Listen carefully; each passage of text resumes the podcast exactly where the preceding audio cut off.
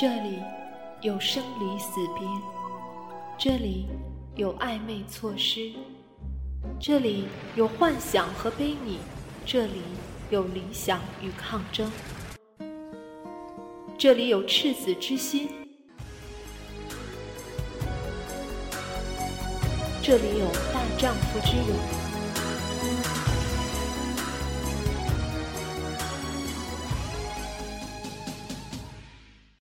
这里留住了那些留不住的时光，这里预演了我们到不了的未来。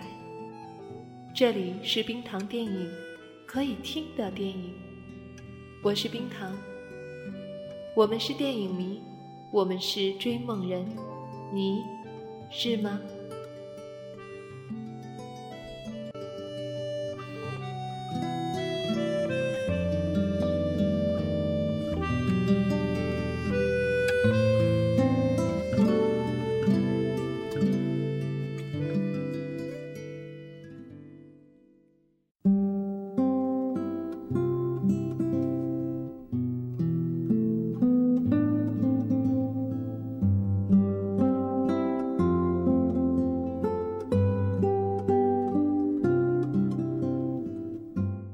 七月六日，星期三，晴，三十七摄氏度。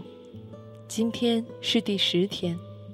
如果分一次手要一个月才能不再阵痛，不再时时想求他回头，想到他名字时不再心慌手颤，那我已经成功的走过了三分之一的路段。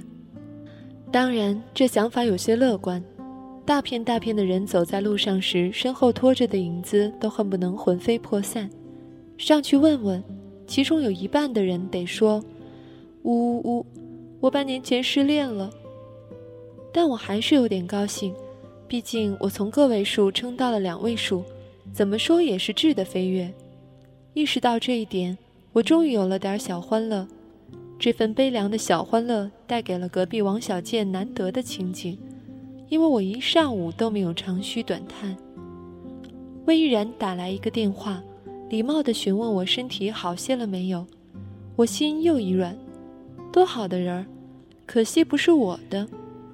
这种羡慕嫉妒的心情，我也早就习惯了。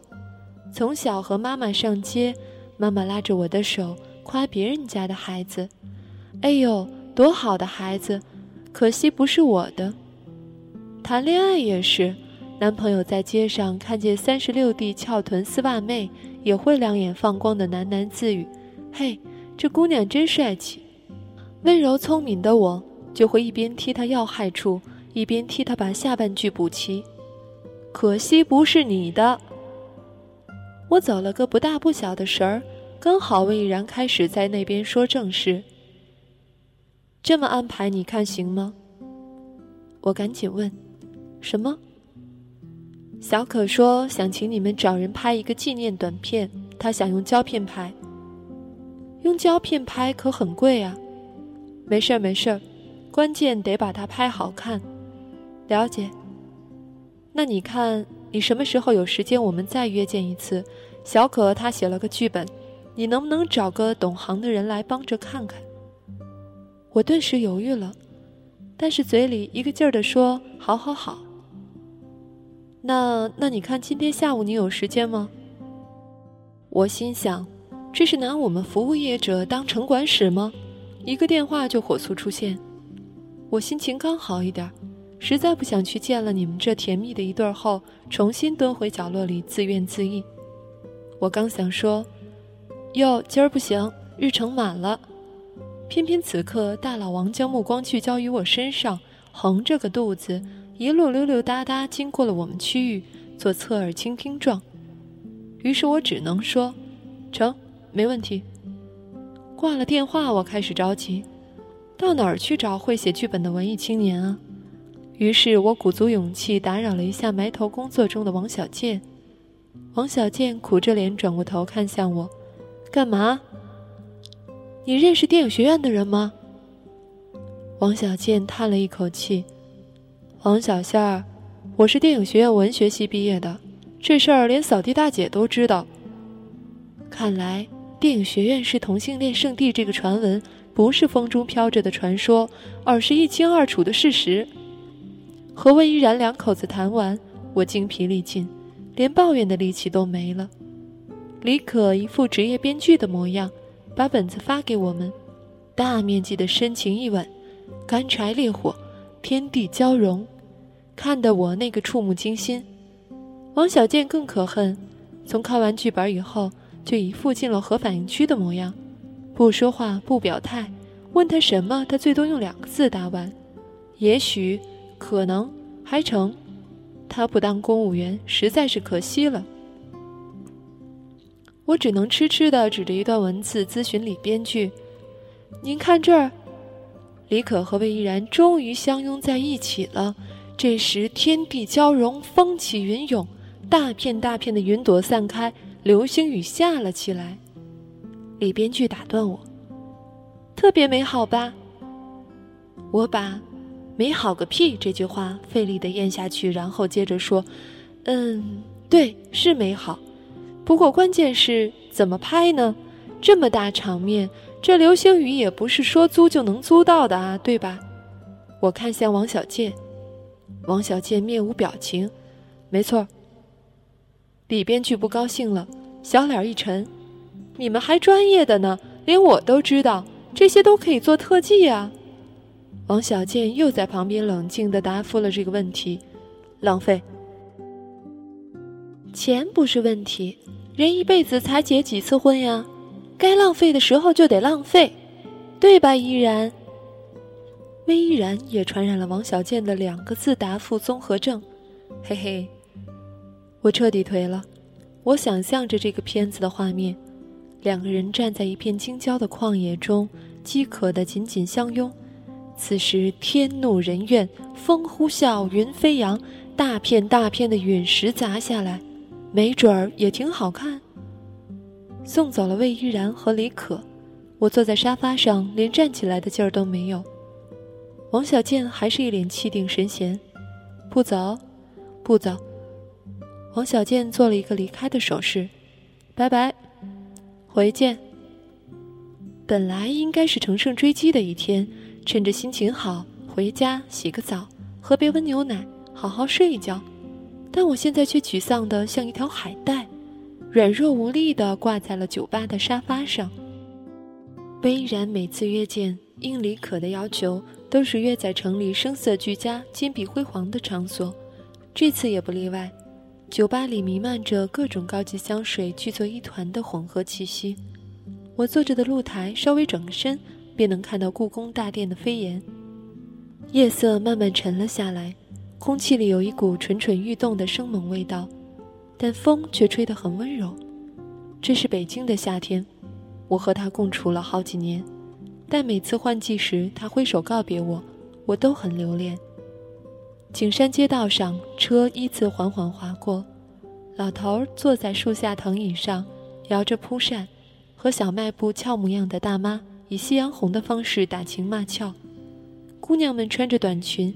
一脸正气，匆匆地沿着河边走过，树木沉默地摆动，发出齐刷刷的声音。那声音真让人心动。云朵此刻真是像李可描述的一样，目的明确地向天际线卷动，然后再层层翻转开。我心里什么地方变软了？十天前，夏天还是一股欲语还休的模样，但现在已姿态坦然地莅临到了我面前。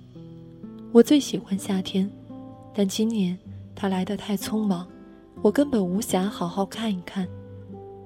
虽然这酒吧里弥漫着一股装腔作势的味道，但我还是伸手加了一杯酒，那价格贵得让我想打一二三四五投诉。我竭力不去看向视野里最美好的风景——故宫，但喝完酒，我终于鼓起勇气正视它了。故宫。下雪的故宫最好看，我只去过一次，是和他一起，那也是多年前。故宫一片白色，令建筑群看起来平易近人了许多。我们两个人说情话说到清晨，却还是死死看着对方的眼睛，不想回家，眼睁睁地看着天亮起来。外面的雪越下越大。他说：“去哪儿再走走吧。”我们就到了故宫，两个人穿的一个赛一个的单薄，是那天的第一批游客。有那么半个小时，整个故宫里只有我们。我们突然失声了，谁都不再说话，在一片白茫茫里，紧紧地拉着对方的手，冻得哆哆嗦嗦，一路张望着身后留下的脚印。那一刻，我们被自己制造出的硕大的感动淹没了。雪地里，他说：“黄小仙儿，冷不冷？”我牙齿打颤，大声嚷：“不冷，心里暖和。”他用大衣裹住我，在我耳边轻声说：“黄小仙儿，我爱你。”我到现在还能感觉到那一刻，他嘴里的热气呼在我耳边，我的头发摩擦着他的脸。他说完那句话后。这片雪地，雪地上那气势浩大的建筑，屋檐下的风铃，都随着我一起荡漾了起来。往昔这么历历在目，人非已是现实，但物是也带给我扼住呼吸的痛。不知不觉间，我就喝多了。两个现实摆在我面前，一个是掏光钱包，一个是酒后失态。我想满酒吧乱跑。我想做民意调查，我想跑到那些西装笔挺、神色正经、一口一口喝着马蒂尼的中老年人面前，问他们：现在你们还害怕吗？穿上了几万块一身的名牌盔甲，会让你们免受伤害吗？我想问那些浑身香气四溢、眼神飘忽不定、一笑便整整齐齐露出八颗小白牙的姑娘们：现在。让你们坐在一个北京男孩的自行车上满胡同肆意游荡，你们还愿意吗？怎么才能进化成今天这副无坚不摧的模样？我什么都没做，心潮虽然澎湃，但周身已没了力气。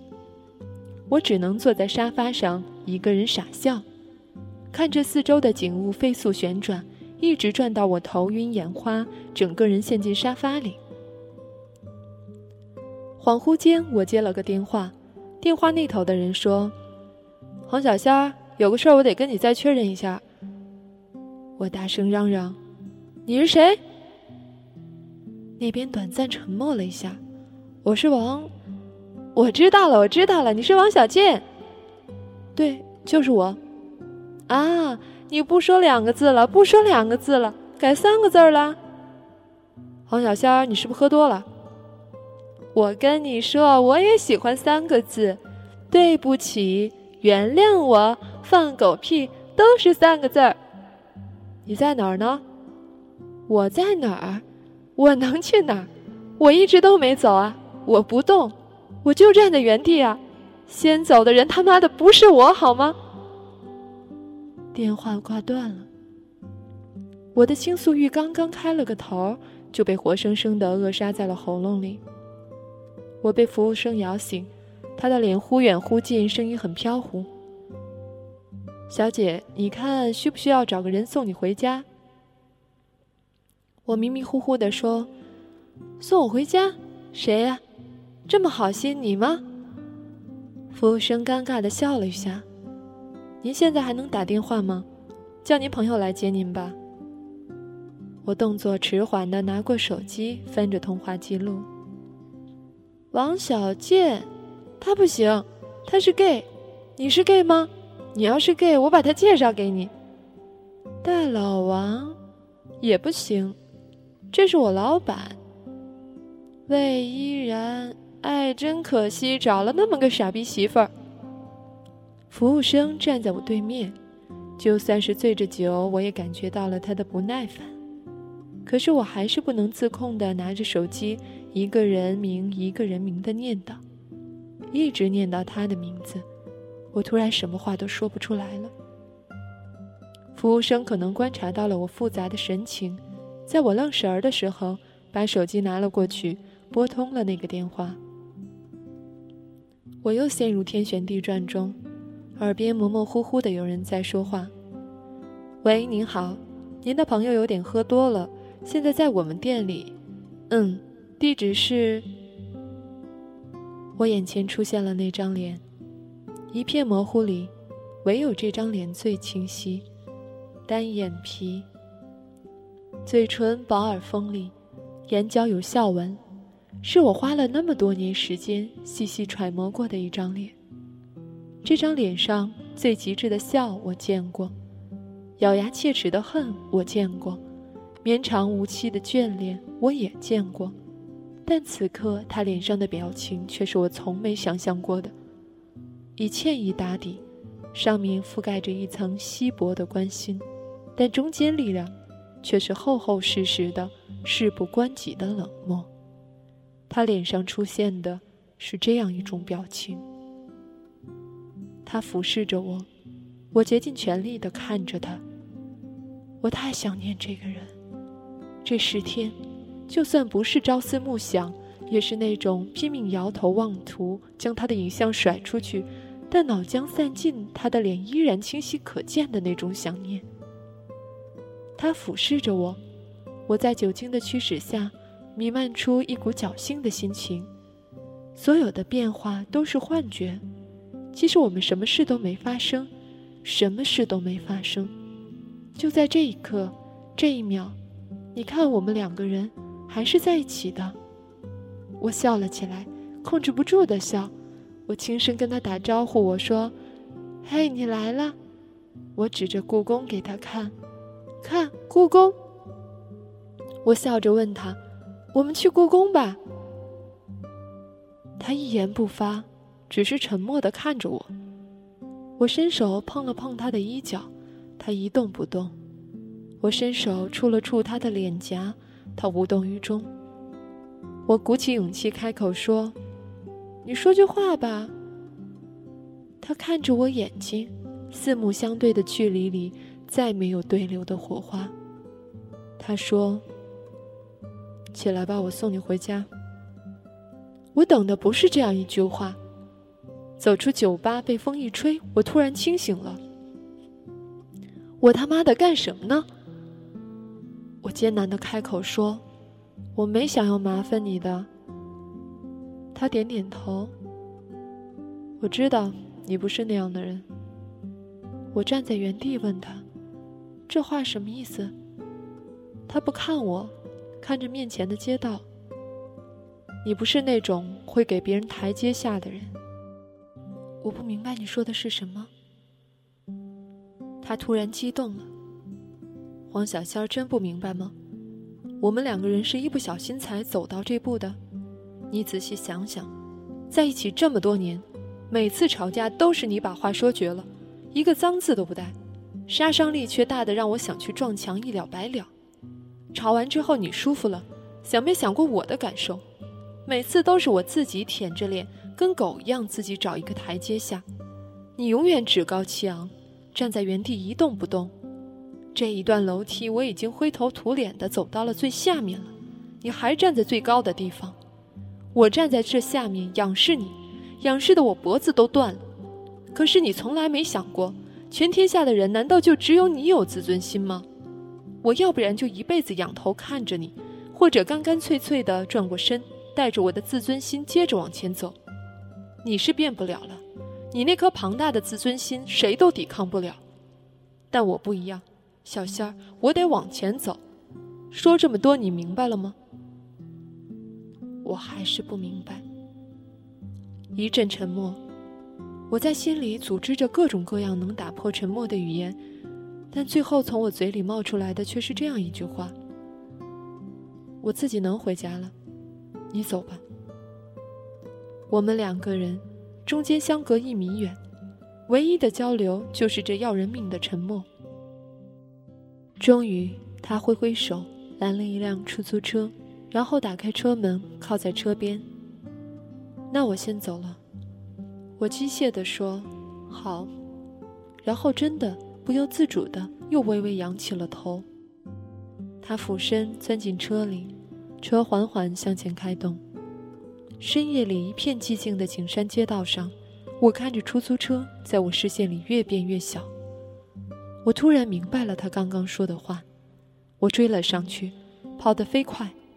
我要追上那辆车，我有话要跟他说，我要问他，我知道我错了什么，你可不可以在下面再等我片刻？我令你没有尊严的一步一步走了下去，为了惩罚我，我甚至愿意一路滚到你脚边，从此和你平起平坐。你能不能再等等我？前路太险恶，世上这么多人，唯有你是令我感到安全感的伴侣。请不要就这么放弃我，请你别放弃我。我一定要对他说，我不再要那一击击碎的自尊，我的自信也全部是空穴来风。我能让你看到我现在有多卑微，你能不能原谅我？求你原谅我。我一路追，一路拼命地喊着停车，眼泪大剂量地流着。我知道我像个疯子，这不是我本意，但我无能为力。前面有个红灯，出租车缓缓停下来了。我看到了希望，于是更加奋力地向前跑去。可就在这时，有人自身后抓住了我的肩膀，一把把我拽住了。我猛一咧血，差点栽倒在地上。我愤怒地转过身。看到了一脸平静的、紧抓着我胳膊的王小贱，我拼命挣脱他的手，连哭带嚷：“放开我！没时间了，你放开我！”王小贱松开了我肩膀，但我还没来得及接着追，他突然一反手，实实在在的、干净利落的抽了我一个耳光。我耳朵里嗡的一声，激流的血脉也一下子暂停了流动。王小贱冷静地盯着我，然后轻声问道：“醒了吗？”我能听到万籁俱寂的宇宙里，一辆出租车缓缓驰去的声音。那声音消失的顿重而缓慢，那声音彻底要淹没在一个我永远都无法进入的黑洞中。我声嘶力竭地喘息了很久，然后终于止住了失控的痛哭，看着王小贱，轻声说：“谢谢。”尤瑟纳尔说过一句我一直觉得无比刻薄但又无比精准的话：“世上最肮脏的，莫过于自尊心。”此刻，我突然意识到，即便肮脏，余下的一生，我也需要这自尊心的如影相随。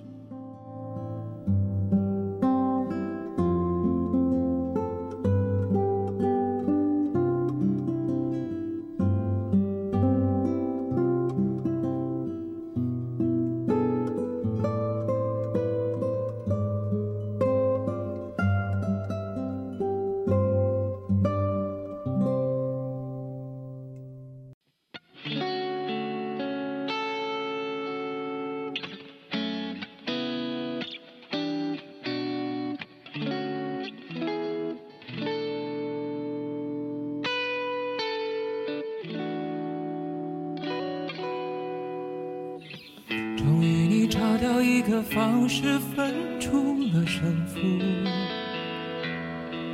输赢的代价是彼此粉身碎骨。外表健康的你，心里伤痕无数。顽强的我，是这场战役的俘虏。就这样被你征服，切断了所有退路。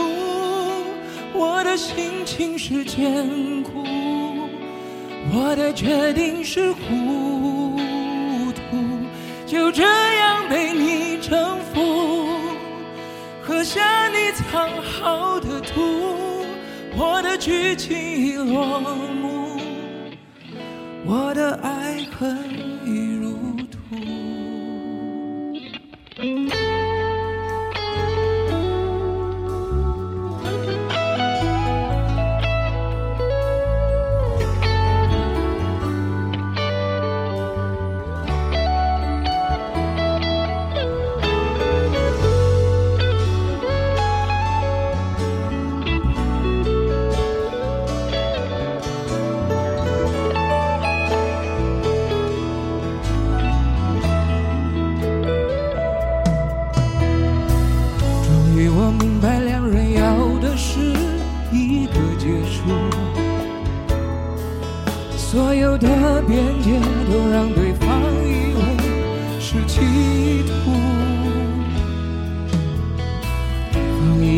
烧掉你送我的礼物，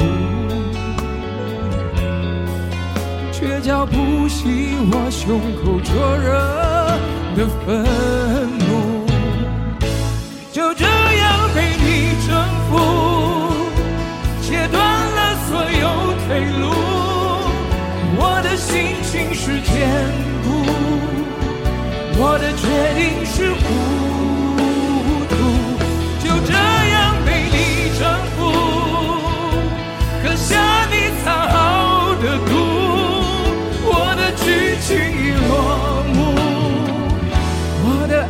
爱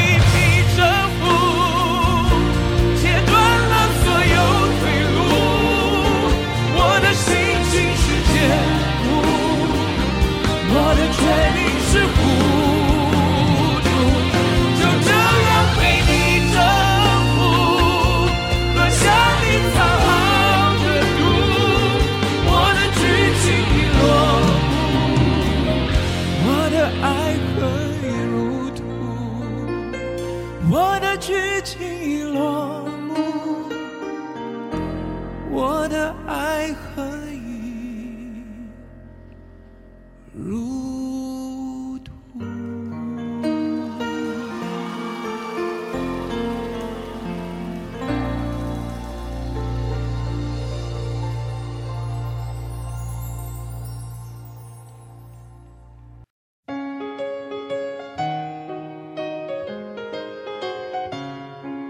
影院有风险，观影需谨慎。听冰糖影院，有效躲避烂片。